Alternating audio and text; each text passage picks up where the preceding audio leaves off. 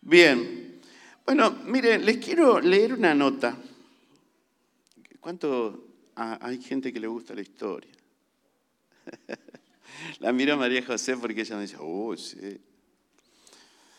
Ustedes saben, yo no lo, no, no lo conocía, pero sí hay algo que me llamaba la atención, y díganme si no es cierto, si no es para pensarlo, cuando hacen la fiesta en la escuela y llega eh, el 25 de mayo, ¿cuál es el papel? A ver, maestras que tengo acá, ¿cuál es el papel que le hacen hacer a los niños? El negrito, ¿quién dijo? El negrito, ¿qué negrito? ¿Lo pintan al negrito? El mazamorrero. Si es posible, le hacen un dientito negro, como que tiene el dientito picado. ¿Y qué símbolo del negrito, del mazamorrero? El esclavo. Qué cosa, ¿no? Y, y hoy yo, que tuve la oportunidad de conocer otros países, no muchos, acá nomás, pasando los charcos, pero conocí este Brasil. En Brasil hay mucho, eh, mucha muestra de la esclavitud, porque hay este, afros y hay mezcla, mestizos, y están los blancos. Y en nuestro país quedaron pocos negros, creo que quedé yo nomás. Ah, ya está. Hay uno más, dos. Resulta que eh, yo siempre que me dicen de quién, eh, de dónde es tu descendencia, yo digo de, España. Porque Orozco es del valle de Orozco. Tiene escudo y todo Orozco. ¿Eh? Sí, tenemos todo eso. Pero hay, resulta que tenemos una gran, una gran cantidad de afros descendencia de afro acá en Argentina, pero no sabemos. Mi papá, si ustedes lo conocieron, ¿cuántos conocieron a mi papá verdadero? no el de crianza, sino el, progenitor. ¿Cómo era? Negrón, dijera en el brasileño. Era negrón y tenía el pelo crespo. Pelé le decían, miren ya con eso. Así que no puedo negar que hay por ahí un negrito por ahí. En cualquier momento me pinto. Un poquito más. Y miren, le quiero leer esta nota. Dice afroargentino. Entre 1777 y 1812 entraron al puerto de Buenos Aires y Montevideo más de 700 barcos con 72 mil esclavos africanos Hacia 1810, la capital tenía alrededor de 40.000 habitantes y se calcula que un tercio eran de origen africano. Para el momento de la Revolución de Mayo, la ciudad era diversa y tenía una mayoría de la población blanca. Y no tenía, perdón, una mayoría de población blanca. Recién en el Censo Nacional de, 2800, perdón, de 2010 se incorporó solo en algunas localidades la pregunta, ¿tienes antecedentes africanos? Los datos anunciaron lo siguiente, más de 15.000 argentinos tienen algún vínculo con África. Es una pequeña muestra pero muy importante porque aparece la ascendencia africana como algo positivo. Y desde ese lado hay un rescate, lo mismo que el conmemorar el Día Nacional de los Afro-Argentinos y la cultura áfrica en honor a Remedios del Valle. ¿Quién conocía a esta mujer? Remedios del Valle era una heroína de la independencia y capitana del ejército del norte. Hay avances de que se ha logrado esto que dice esta señora, de que se está considerando a los afro como parte de la descendencia argentina, pero que todavía está muy lejos de que los argentinos adopten y crean en que esto ha sido una realidad. Reaccionó Marisa Piñau, una historiadora. Qué cosa, ¿no? ¿Qué les parecía? ¿Sabían esto ustedes? Bueno, qué importante. porque tiene que ver con el tercer principio que vamos a compartir. Eh, leímos Mateo capítulo 6, ¿se acuerdan? ¿Sí? ¿Están conmigo acá? Mateo capítulo 6, y hoy vamos a tratar el versículo 24. Así que si lo querés poner en pantalla, vamos a leer el 24 que dice capítulo 6, verso 24. Dice, ninguno puede servir a dos señores porque o aborrecerá al uno y amará al otro, o estimará al uno y menospreciará al otro. No podéis servir a Dios y a las riquezas. Querido Señor, te damos gracias, te honramos, te bendecimos por estar en tu casa. Gracias porque tú nos trae, Señor, en, esta última etapa de esta enseñanza, algo importante para nuestras vidas, porque muchas veces nosotros caemos en errores por no conocer tu verdad y tu palabra es tan buena y tan clara, Jesús, las hablas de vos, que nos hacen comprender y entender en qué posición, en qué lugar tenemos que ubicarnos y cuál tiene que ser nuestro accionar en la vida de acuerdo a tus principios. Y esto es maravilloso porque estamos aprendiendo a vivir de acuerdo a la cultura del reino. Y, esto nos abre el panorama y la mente para comprender cómo debemos vivir en este tiempo que nos toca vivir. Señor, gracias. Te pido por favor que añadas a lo que vamos a leer, lo que está conforme a tu voluntad. Abre nuestra mente reprendo todo espíritu de bloqueo, toda obra diabólica y perversa que se opone al conocimiento de Cristo y de su verdad. En el nombre de Jesús. Declaro inoperante las obras de las tinieblas, todo espíritu de distracción, toda obra que trae el enemigo para correr las mentes de este lugar. En el nombre de Jesús sean sujetados.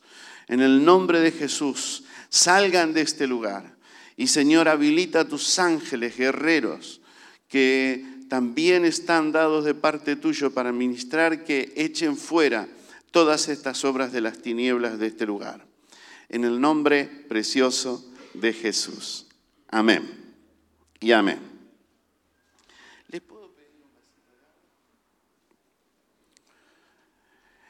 Bien, Jesús usa una figura acá que es muy importante, por eso empecé a hablar de esto.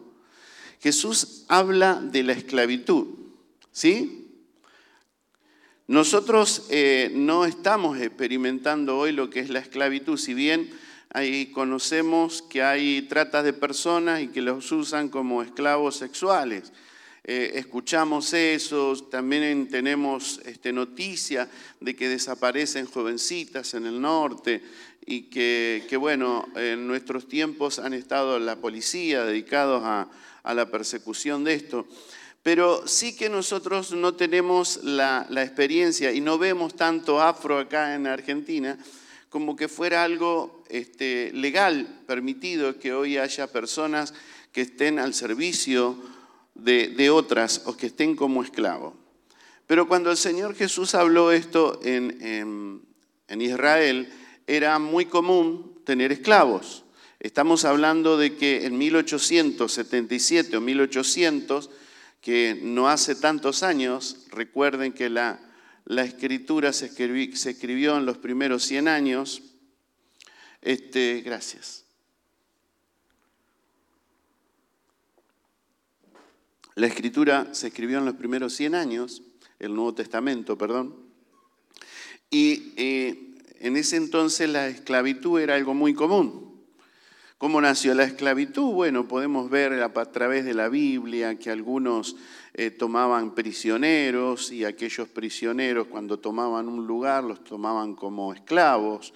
Eh, cuando, iban a cuando fueron a África y conquistaron África, esclavizaron mucha de esa gente, tal es así que estamos hablando de ello. Eh, algunos se esclavizaban porque tenían deudas, estaban tan adeudados que o entregaban a sus hijos para que sean esclavos, o ponían a alguien este, o lo tomaban por la deuda que tenían por, por no haber cumplido con los compromisos de pago.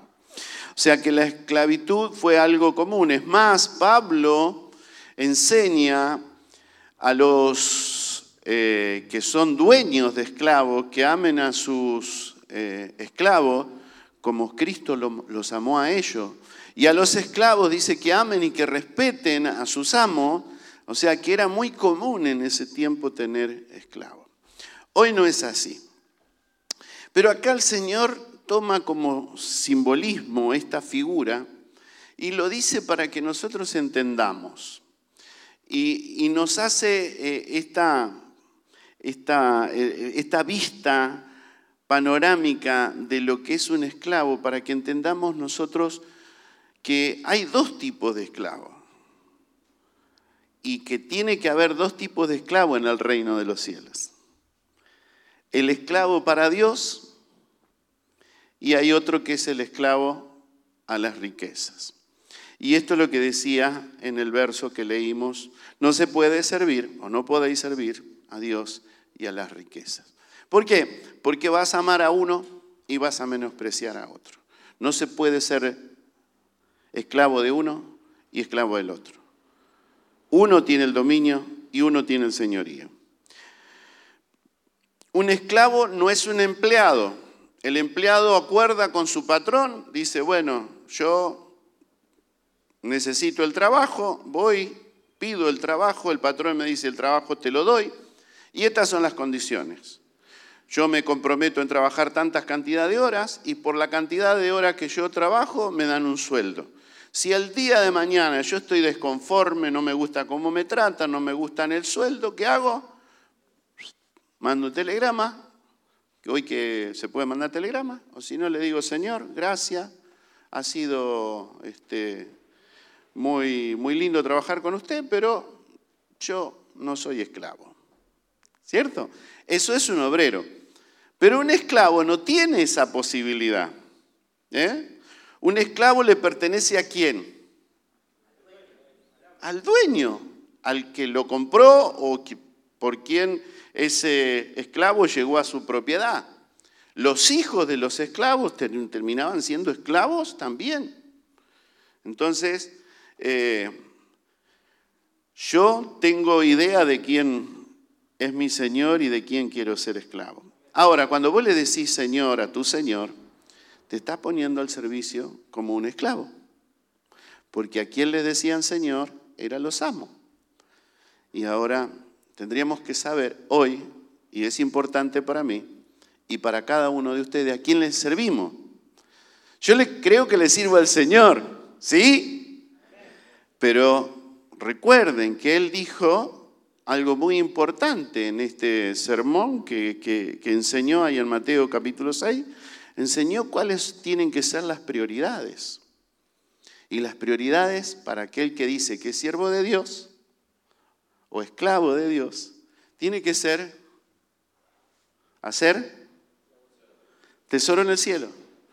El segundo es que nosotros deseemos a través de lo que ven nuestros ojos, las cosas de arriba. Y hoy cantamos recién. Cuando nosotros ponemos los ojos en el Señor, todo cambia. Las cosas de arriba son hermosas, porque todas las, todo cambia y todo hace mejor.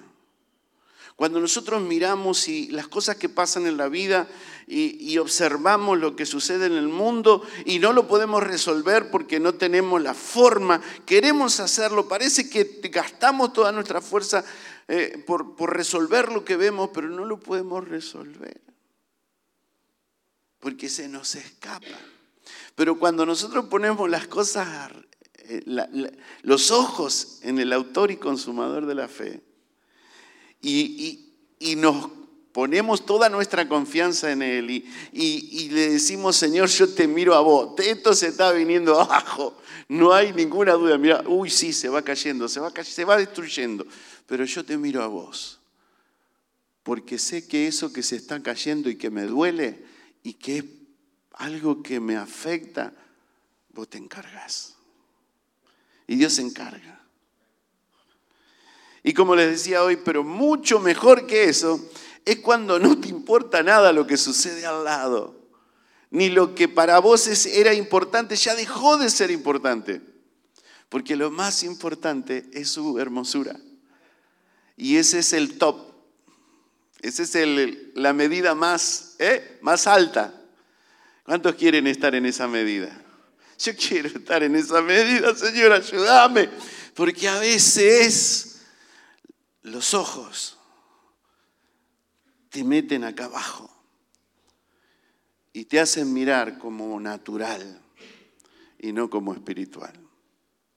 Pero así como el siervo de Elías, de Eliseo, perdón, fueron abiertos sus ojos, que el Señor abra nuestros ojos. Este es el, el deseo mayor, que Dios abra nuestros ojos.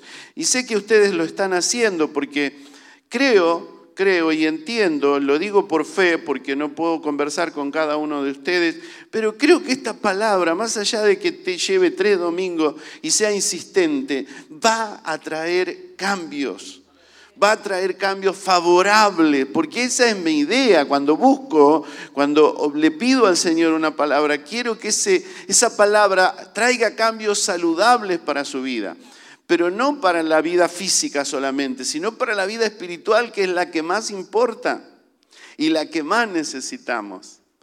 Y yo creo que sí, a ver los cachetitos los estoy viendo saludables.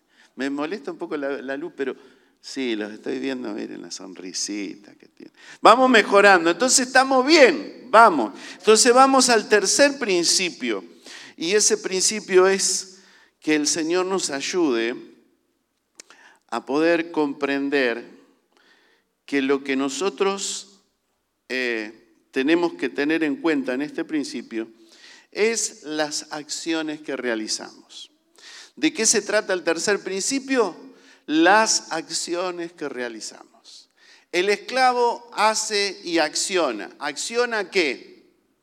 Cosas que le pide el amo. ¿Sí?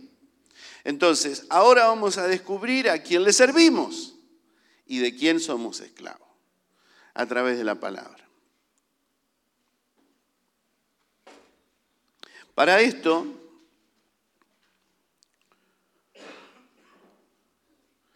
dice que Jesús pone en escena a dos señores. El primero es Dios, porque sí tiene que estar primero Dios, y el segundo que es las riquezas. Bien, ¿qué es la riqueza? El money. ¿eh? ¿Y qué es el money? Según eh, cuando habla del Dios de la riqueza, eh, dice que el Dios de la riqueza es Manmon. M-A-M-M-O-N. Manmon. ¿Y qué es? Lo conocemos más rápido como Mamón. ¿eh? Pero es Manmon. Es el nombre arameo que se le llamaba al Dios de la avaricia. ¿A quién se le llamaba? Al Dios de la avaricia. Y como dice este dicho popular y no poco conocido, que a veces nosotros conocemos más los dichos populares que los dichos bíblicos, que la guita hecha al mundo a andar, a rodar. Y después dice también otro de esos refranes populares que por interés baila el mono, pero que en realidad no solamente el mono, sino los homo sapiens. ¿Eh? ¿Es así o no es así? Y les voy a decir lo que dice el diccionario según este, estos que, que han creado ese diccionario castellano y popular. Dice que avaricia es el afán de poseer mucha riqueza por el solo placer de atesorar sin compartirlas con nadie. ¿Lo tienen? Así que avaricia es el afán de poseer mucha riqueza por el solo placer de atesorarlas sin compartirlas con nadie. Yo me viene a la mente eh, eh, todos esos, eh, esos instructivos que hemos tenido en, la vida y uno de ellos es el pato este rico, ¿cómo se llamaba? Tío rico. Y que tenía, no quería compartir, no le quería dar nada a los otros patitos, pero él agarraba y ¿qué hacía? Se iba a un lugar donde tenía muchas monedas de oro y se tiraban las monedas de oro. Así que un afanoso, avariento, es aquel que tiene muchas riquezas y que las atesora y las atesora y no las comparto. ¿Conocieron personas así? Yo he conocido personas así. Yo no he tenido el, dijo el otro, yo no he tenido el gusto y el placer de acumular tanto, pero he visto avarientos. ¿eh? Pero el Señor nos, nos ayude a que la avaricia no sea parte de nuestra vida. Porque no solamente podemos ser avarientos con, con el money, podemos ser avarientos en otras cosas. Yo quiero todo el, todo el mundo para mí, que todos me amen a mí, que todos me sigan, que todos me alaben, que todos me escriban cosas lindas en el Facebook, que todos me digan, ay, me comenten, y si no me comentan me pongo deprimido. Eh, porque hay un ego que alimentar. Y el avaro tiene eso, quiere todo para sí. Y todo le interesa a él y, que lo, y los demás que revienten. No importa. Dice que este personaje, Mammon, este, tiene, hijos. Y uno de los hijos es la avaricia. Entonces, la avaricia es el afán de poseer todo lo que eh, dijimos recién, con el afán de atesorarla. Pero no solamente eso, dice que va de la mano. ¿Vieron cuando yo veo a mis nietos y se agarran de la mano cuando van? Tian lo lleva de la mano a David o David va de la mano de Samu y me da una alegría. Dice que hay este, esta persona que es la avaricia tiene a uno de la mano. Y el hermano ese que tiene de la mano se llama egoísmo. O sea, fíjense, ¿y a quién le pertenece? Y por ahí decía, yo avaro, no, no tengo para ser avaro. Y quizás me puedo analizar y digo, no soy avaro. Pero bueno, no tenés nada que ver con, ella, con la avaricia, pero capaz que tenés algo que ver con él. Chan. ¿Y qué es? El egoísmo. Y el egoísmo se disfraza y no se ve casi, ¿eh? pero está metidito a veces entre los hermanos, en la iglesia, muy bonito que alzan la mano, que creen en Dios y que aman a Dios, pero son esclavos del hermano de la avaricia y son egoístas. ¿Y el egoísmo qué es? Inmoderado y excesivo amor a sí mismo, que hace atender desmedidamente al propio interés. Ese es un egoísta. Inmoderado y excesivo amor por sí mismo que hace atender desmedidamente, o sea, es algo desmedido al propio interés. Lo mío es lo importante. Yo si me sobra te doy, pero, pero no sé si me sobra. Me interesa lo mío. Y yo no sé cómo es esto, pero yo me acuerdo, le voy a, traer, le voy a, le voy a hacer una confesión. ¿Podemos confesarnos? Dice que debemos confesarnos los pecados los unos a los otros. Yo me acuerdo, porque de esto me acuerdo, y si no me hacía recordar mi mamá o alguno de mi familia que estaban en ese tiempo, que eran eh, mi mamá y mi padrastro, dice que un día eh, me dieron una monedita, una monedita de barquito, no me acuerdo cuál era la de Barquito, pero yo me voy a la, este, al almacén a comprar bananas. ¿Por qué fui a comprar bananas? porque me gustaba la banana cuando era chiquito. ¿Y qué hacía cuando iba a, comer, a comprar la banana? Compraba banana, pero como tenía un tío mayor que yo, que tiene como seis años más que yo, eh, yo compraba la banana y eh, llegaba a la casa y el tío me las iba a comer. Entonces, ¿qué hacía? Me metía la banana en la boca y le empujaba con el dedo. Porque no quería compartir. Ahora, ¿quién le enseña eso al niño? ¿Por qué salen esas cosas de un niño?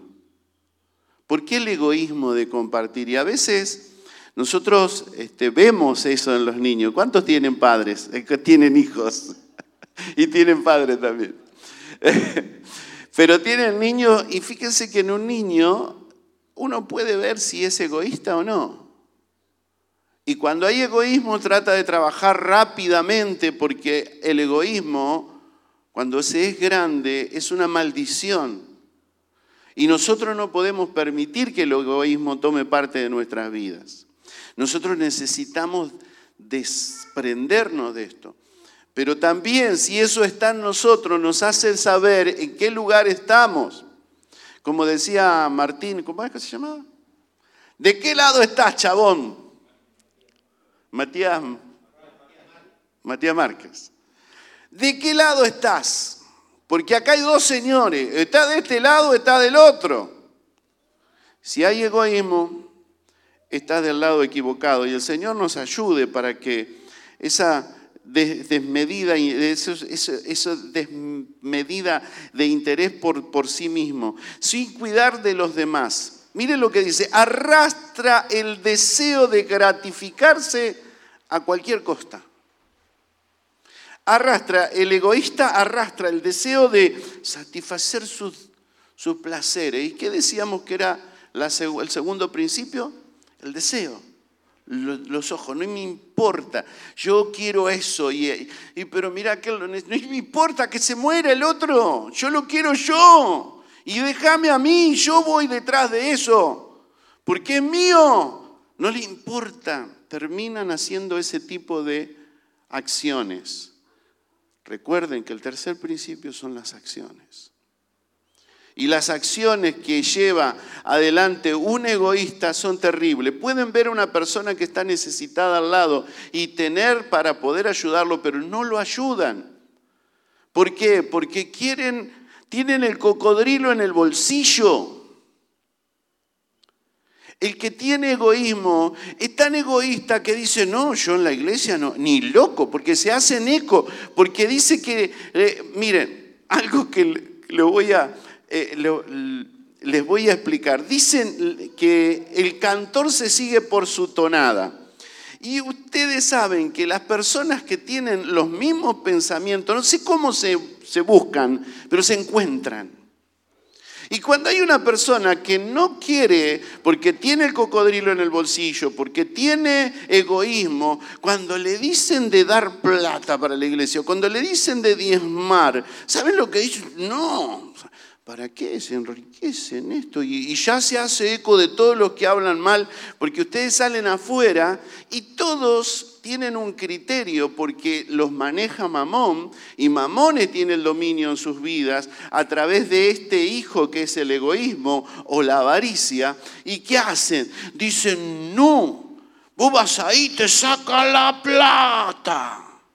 Porque el problema es el dinero, no hay otro problema. Le hablan de moral, cambian las vidas de los que vienen a la iglesia, dejan de drogarse, dejan de robar, dejan de mentir, dejan de hacer daño a la gente, pero no, uh, te sacan la plata. Porque ese es el pensamiento de Mamón, este es el pensamiento que impulsa el diablo a través de ese Dios. Pero gloria a Dios porque nosotros entendemos la verdad de Cristo. Y cuando damos, damos con alegría, porque sabemos que no estamos atesorando acá en el cielo, sino que hacemos tesoro allá, acá en la tierra, sino en el cielo. Y nos preocupamos por eso, y nos ocupamos. Y tanto nos ocupamos que cada vez que lo hacemos nos da alegría. Y cuando nos da de alegría, que dice la Biblia? Que Dios bendice al alegre. ¿Y qué pasa? Se nos llena los bolsillos. Y no andamos peleando a ver si llegamos a fin de mes. No andamos sufriendo. Y esto es, es bíblico. Dios se lo habló al pueblo de Israel, pero a nosotros también nos habla. Y yo más allá de ser bíblico, yo lo he experimentado en mi propia vida. Cuando uno tiene un corazón dadivoso, cuando uno no mezquina a Dios, cuando uno le da a Dios lo que le da de alegría y no dice, no, porque el pastor me dice que yo tengo que hacer, no, lo hace por impulso. Yo tengo gente dentro de la congregación, no los menciono, pero que no sabían nada de la Biblia, que no sabían, y che, pero ¿qué, qué es lo que hacen con los... ¿Por qué hacen eso? Yo quiero saber. Y cuando dijeron, eh, pero ¿por qué no me enseñaron esto? Y cuando lo hicieron y vieron y probaron la bendición de Dios, jamás dejaron de dar, porque entendieron este principio. Y lo hicieron, ¿por qué? Porque amaron a Dios con sus riquezas. Y esta es la ventaja, esta es la diferencia. ¿Por qué nosotros no tomamos? Y vuelvo a reiterarlo porque quiero que les quede. Y si, lo, si van a compartir estas tres, eh, estas tres palabras, estos tres sermones, y van a compartirlos en internet con otro, quiero que les quede bien claro. Nosotros no usamos la base de Malaquía 3.10 para diezmar, porque eso fue para el pueblo de Israel.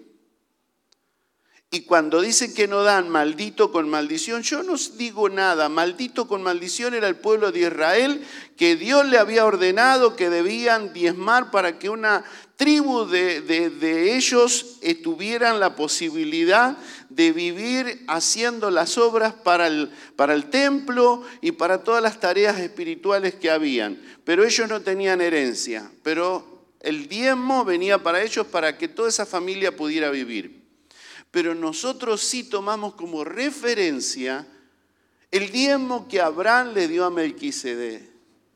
Porque fue un diezmo de gratitud. Nadie le pidió, Dios no le pidió, nadie le dijo, che, tenés que dar porque si no lo das te viene la mano. No, Él lo hizo por amor porque su corazón estaba tan feliz de ver el favor de Dios, de cómo Dios los había librado y le había dado la victoria contra aquellos que habían hecho daño sobre sus bienes, que él lo que primero que hizo sacó de lo que tenía, de lo que había recaudado y se lo dio a Melquisedec. Ese es el diezmo de alegría. Ese es el diezmo que yo enseño que aquel que quiera, que aquel que quiera, escuchen, ¿eh? Que aquel que quiera le dé a Dios. Porque entiende este principio. Pero acá no hay ninguna eh, obligación. Acá no se les dice, si vos no más, no puedes hacer esto o no puedes hacer aquello.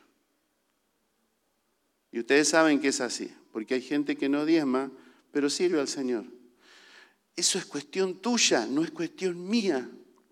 Yo te enseño lo que dice la Biblia que te va a venir si vos sos un dador alegre. Bendiciones. Porque Dios bendice al dador alegre. ¿Sí? Entonces, el egoísmo no sirve, el egoísmo es malo, el egoísmo hace daño y no es lo que Dios quiere sobre nuestras vidas. Primera de Timoteo, versículo 6, capítulo 6, versículo 10, dice, porque el amor al dinero, y acá está la cuestión, ¿por qué hay egoísmo? ¿Por qué el egoísmo vive ahí metido entre, entre sus secuaces, mamón? Porque el amor al dinero es la raíz de todos los males. El dinero es, el, es un metal el oro, la plata es un metal que con ese se puede comprar o vender, uno puede, pero el dinero es malo? No.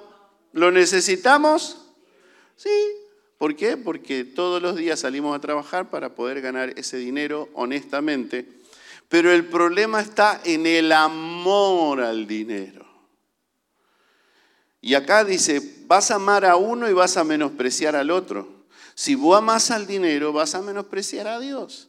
Si en primer lugar está tu ambición, tu egoísmo, tu avaricia, seguramente que vas a amar al dinero y vas a tener en primer lugar eso y el cumplimiento de eso que cualquier cosa que tengas que hacer para Dios. Y Dios quiere que uses del consejo que Él te da. Y este es un consejo dado de parte de nuestro Señor Jesús. Amén. Y dice, ¿por qué? el cual, codiciando a algunos, se extraviaron de la fe. Cuando uno codicia el dinero, se extravía de qué? De la fe.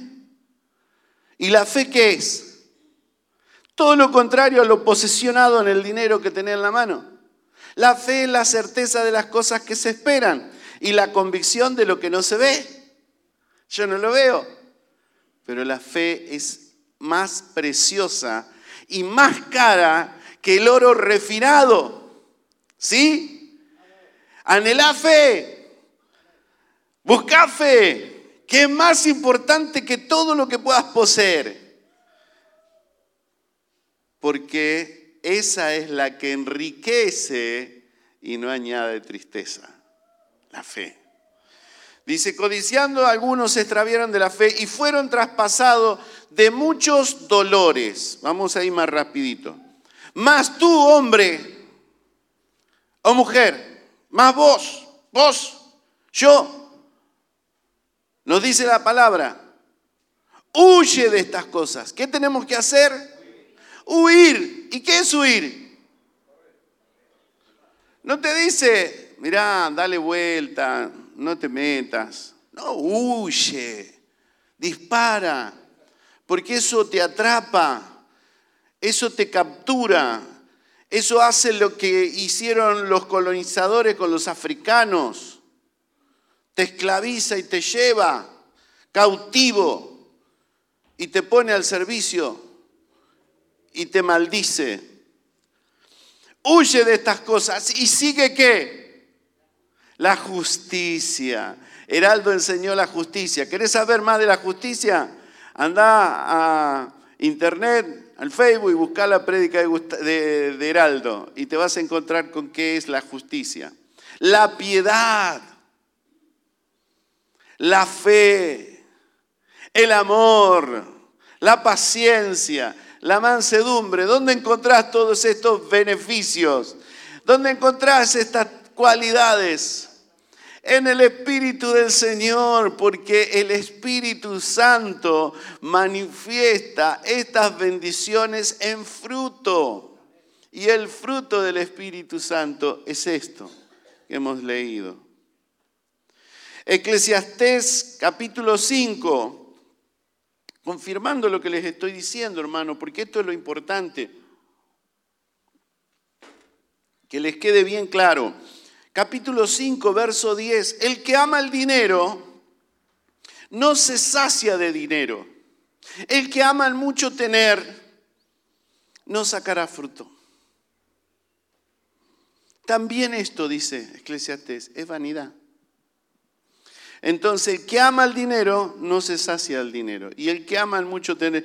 Y esto aclaro para que les quede tranquilo y sepan. Yo estaba hablando con algunos hermanos y se trata la avaricia es cuando yo quiero hacer más de lo que puedo o, quiero tener algo que no está a mi alcance, pero es más importante eso y, Inés enseñó sobre ministerios económicos y en algunos, eh, con algunos hermanos y les explicó en los matrimonios, enseñó que a veces la gente procura tener algo o alcanzar algo o tener un estatus social o tomarse un tiempo para hacer alguna cosa y se meten en cuenta, se meten en crédito, agarran las tarjetas, se meten a dos tarjetas, no sé cómo lo voy a pagar, pero lo importante es que lo voy a tener. Y después viven agonizando. Hay eh, personas que enseñan economía que dicen, algunos no evalúan y con el afán de tener una casa se meten en cuenta que les sale 10 veces más que un alquiler y pasan toda la vida ahorcados, deprimidos, oprimidos y no pueden salir adelante porque no pueden pagar esas cuentas. Y son esclavos, hermanos, también esta es una parte de la esclavitud que Mamón somete a las personas. Por eso Jesús se puso a, trató el tema. Decía en Ministerios Económicos Crom, ¿no? que había más pasajes de la Biblia hablados por Jesús referente al dinero que otra, otra área de nuestras vidas. ¿Por qué? Porque como el dinero echa al mundo a andar, que dijimos, o por interés baila el mono, Muchas veces el hombre vive detrás de todas estas cosas, gastando su vida, gastando de tal manera su vida que pierde tiempo y pasan los años, se pone viejo y no alcanzó nada. Y no pudo servir a Dios, porque siempre había algo más importante que hacer, el propósito de alcanzar aquello que yo quería alcanzar. Y Dios quiere que sea feliz. Dios quiere que disfrutes. Dios quiere darte lo que, lo que es tuyo, pero déjalo a Él. No lo hagas vos. Me estoy adelantando. Eh, Mamón también tiene otro hijo que es el más consentido. ¿eh? Este es el más consentido. ¿Ustedes tienen hijo consentido? ¿El más mimoso? El más chiquitito, la más chiquitita, Gustavo, ¿no? Son todos iguales, no, son todos iguales mis hijos. Por ahí hay algún consentido. ¿Y saben cómo se llama el hijo consentido de Mamón? Consumismo. ¡Cha! Acá me pegaron en el ojo. ¿Qué es consumismo? Es la tendencia inmoderada a adquirir, gastar, consumir bienes no siempre necesarios. Ay, vi el, elefantito ese que está de porcelana, que tiene para la trompita que tiene un nudito, no sé. Ay, me gustó tanto. Y por ahí me dicen a mí, ¿y por qué lo compraste? ¿Y por qué estaba barato? ¿Y para qué lo querés? No sé. Estaba tan lindo. Y viste, qué sé yo, me dio lástima. Lo vi en oferta. Lo vi en... ¡Ay, estaba re barato! ¿Y qué era? Berenjena en escabeche. ¿Cuánto compraste? Y no sé, 20 kilos. ¿Y lo vas a comer? No sé. Me dice, aceituna, compré aceituna. Compré como cinco botes de aceituna así de cinco kilos, negra. Pero fíjense quién las come, la que me critica. No nos falta. El consumismo, la tendencia inmoderada a adquirir algo, gastar, consumir bienes, consumir, consumir, consumir. Y ustedes saben que este consumismo es el eh, que, se consigue con el dinero. Vos tenés que tener dinero para consumir, y el dinero, y el dinero. Y pareciera que el dinero compra la felicidad. ¿Cuántos han escuchado? Ay, el dinero compra la felicidad. Pero no compra la felicidad el dinero. Se lo digo yo porque he tratado con ricos, muchos ricos, y no compra. Es más, están depresivos, están, no pueden dormir de noche, no tienen paz, se levantan de madrugada muy temprano, se van a acostar tristes, enojados, divididos, peleados en la familia, porque el dinero no compra la felicidad. ¿Saben lo que hace el, dinero? Eh, te vende la felicidad.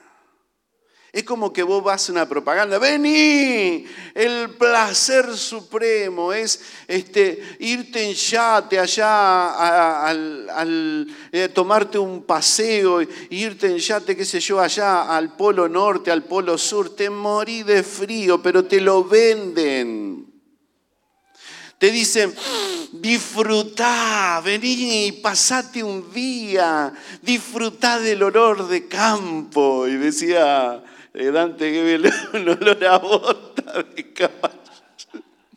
Y te venden, te venden, pero no es la realidad. Entonces el consumismo es lo que muchas veces hace la propaganda. Yo estaba mirando la otra vez lo que genera la Coca-Cola y la pusieron a hervir una Coca-Cola. ¿Vieron ese video? Que se hace una pasta, una cosa así terrible. Pero la Coca-Cola se ha vendido tanto por la publicidad, ha tenido tanto que ver, tanta injerencia social a través de la propaganda. Entonces, muchas veces uno compra o consume lo que te venden. Y por eso, ojo, que no sea parte de tu vida, que no sea parte de mi vida. Cuidemos nuestro corazón, sobre toda cosa guardada, guarda tu corazón, porque de él mana la vida. Si hay algo que cuidar, es que ninguno de estos hijos de este terrible bicho tenga algo que ver con nosotros. Y nosotros seamos esclavos de Cristo y le amemos a Él. ¿Están de acuerdo? Dice, hablando de, de, este mismo mensaje, fíjense si no es el mismo mensaje que el consumismo provoca sobre la gente. Dice Mateo 4, verso 8 al 10. Otra vez le llevó el diablo al monte muy alto y le mostró todos los reinos del mundo y la gloria de ellos. Y le dijo, todo esto te daré si postrado me adorares. Entonces Jesús le dijo, vete Satanás, porque escrito está, al Señor tu Dios adorarás y a Él solo servirás. La propuesta del diablo es siempre que para que nos dé felicidad, le adoremos siguiendo lo que nos propone Mamón y sus hijos. Amén.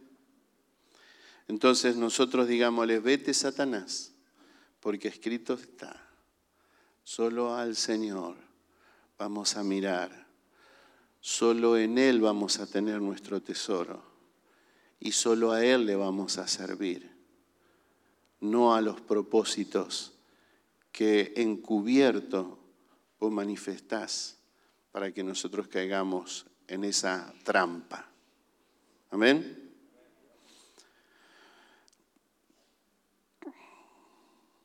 Amar a Dios es amar a Jesús.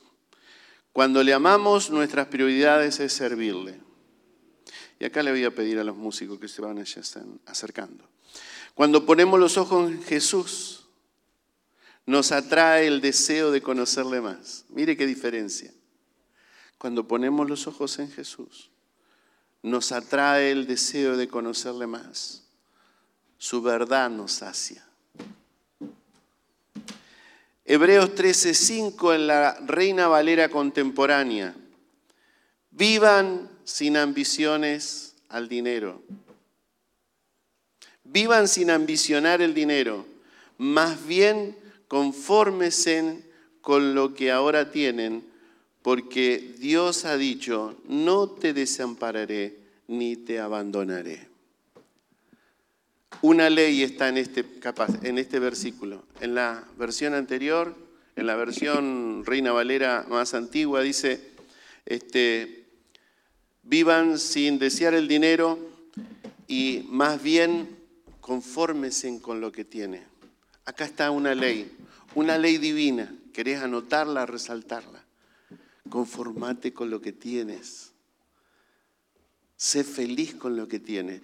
¿Qué quiere decir, pastor, que no tengo que tener más nada? No. Sé feliz cuando tienes poco. Sé feliz cuando tienes mucho. Pero sé feliz. Conformate con lo que tienes. La ley de la conformidad. ¿Se van a acordar? La ley de la conformidad. No me quejo, no me desentiendo, pero no vivo alterado, no vivo preocupado, no vivo desenfrenado, sino vivo feliz con lo que Dios me da día a día. Me basta y me sobra y soy feliz y dichoso. Esa es la ley del contentamiento. ¿Por qué? Porque Él me dice, miren, no te dejaré ni te desampararé. Cuando eh, me acuerdo que he ido a comer, a almorzar en la, en la casa de Gusti, Gusti modificó un pasaje en esa, en esa eh, oración antes de comer, y de comer y dice, ¿te acordás Gusti? Dice, Jehová es mi pastor y nada me falta. Nosotros sabemos, el versículo real dice, Jehová es mi pastor, nada me faltará. Pero él dice, nada me falta. Está hablando de presente. Y estás hablando de fe. Y estás hablando de que Dios está en el control. Y como Dios está en el control, todo lo que necesites o todo lo que tiene que ver con el plan que tiene Dios con tu vida. Y Dios tiene planes con algunos de hacerlos más ricos y más poderosos económicamente, pero para glorificar su nombre. Entonces no vivas preocupado, deja que Él te lleve, deje que Él te lleve por sus corrientes, porque Él va a darte lo que considere necesario para el propósito que Él tenga. Vos siempre viví contento, feliz con lo que tienes día a día. Proverbios 16, 16. Ganar sabiduría e inteligencia es mejor que adquirir oro y plata. Y volvemos a lo que decíamos anteriormente en pasajes y en prédicas anteriores. Sabiduría es mejor que el oro. Sabiduría es mejor que las riquezas. Sabiduría es mejor que la plata. Y la sabiduría la tenemos en abundancia, porque solamente tenemos que pedírsela a Dios. Y Él da abundantemente esa sabiduría. Y nos da de la inteligencia que necesitamos para la vida.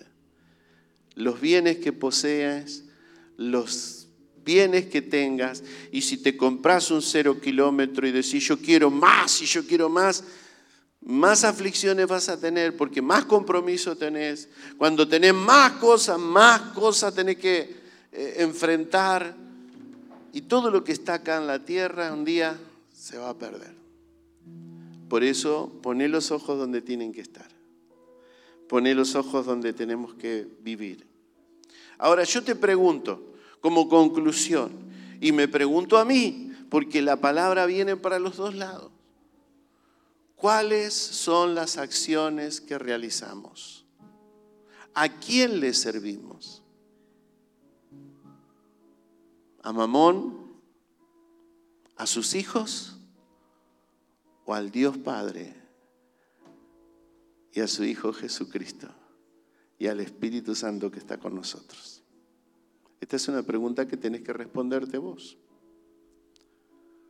Dirige en primer lugar tus prioridades. Organízate. Tus prioridades tienen que estar en el cielo.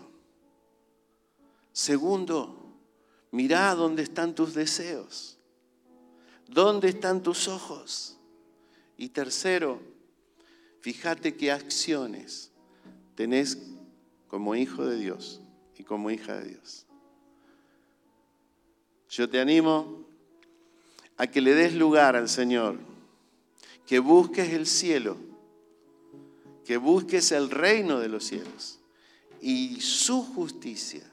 Y todas, no una, todas las demás cosas te serán añadidas. Te invito a ponerte de pie.